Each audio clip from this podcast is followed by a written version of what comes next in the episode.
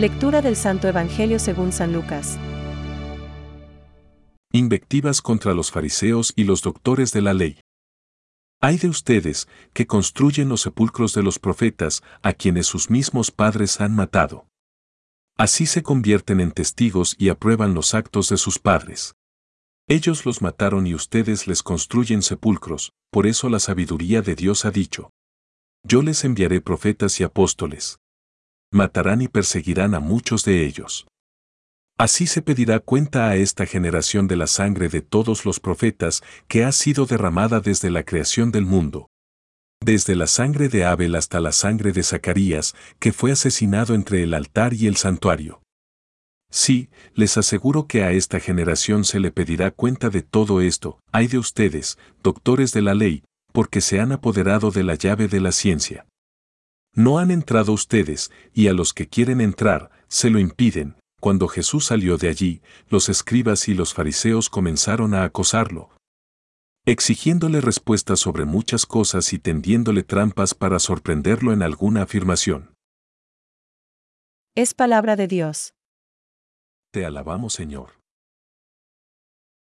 Reflexión. Edificáis los sepulcros de los profetas que vuestros padres mataron. Hoy se nos plantea el sentido, aceptación y trato dado a los profetas. Les enviaré profetas y apóstoles, y a algunos los matarán y perseguirán. Son personas de cualquier condición social o religiosa que han recibido el mensaje divino y se han impregnado de él. Impulsados por el Espíritu, lo expresan con signos o palabras comprensibles para su tiempo. Es un mensaje transmitido mediante discursos, nunca halagadores, o acciones, casi siempre difíciles de aceptar.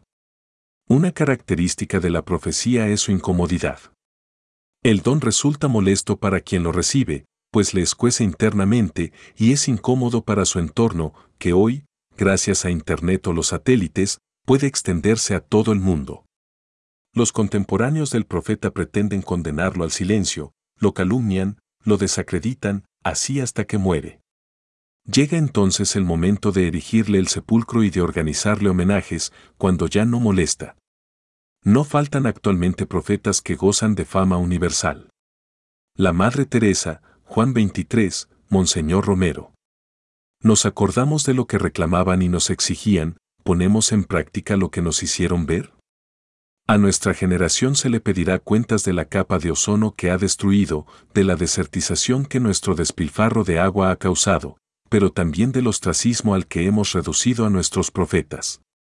Todavía hay personas que se reservan para ellas el derecho de saber en exclusiva, que lo comparten, en el mejor de los casos, con los suyos, con aquellos que les permiten continuar aupados en sus éxitos y su fama. Personas que cierran el paso a los que intentan entrar en los ámbitos del conocimiento, no sea que tal vez sepan tanto como ellos y los adelanten. Hay de vosotros, los legistas, que os habéis llevado la llave de la ciencia. No entrasteis vosotros, y a los que están entrando se lo habéis impedido. Ahora, como en tiempos de Jesús, muchos analizan frases y estudian textos para desacreditar a los que incomodan con sus palabras. ¿Es este nuestro proceder?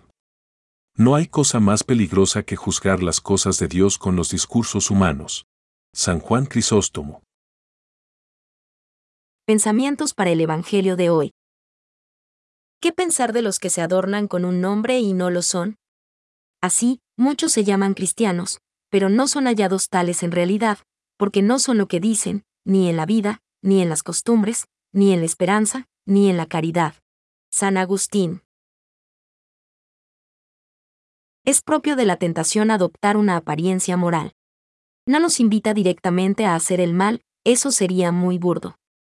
Finge mostrarnos lo mejor. Benedicto XVI. Toda su vida, Jesús se muestra como nuestro modelo. Él es el hombre perfecto que nos invita a ser sus discípulos y a seguirle. Con su anonadamiento, nos ha dado un ejemplo que imitar. Con su oración atrae a la oración con su pobreza, llama a aceptar libremente la privación y las persecuciones. Catecismo de la Iglesia Católica, número 520.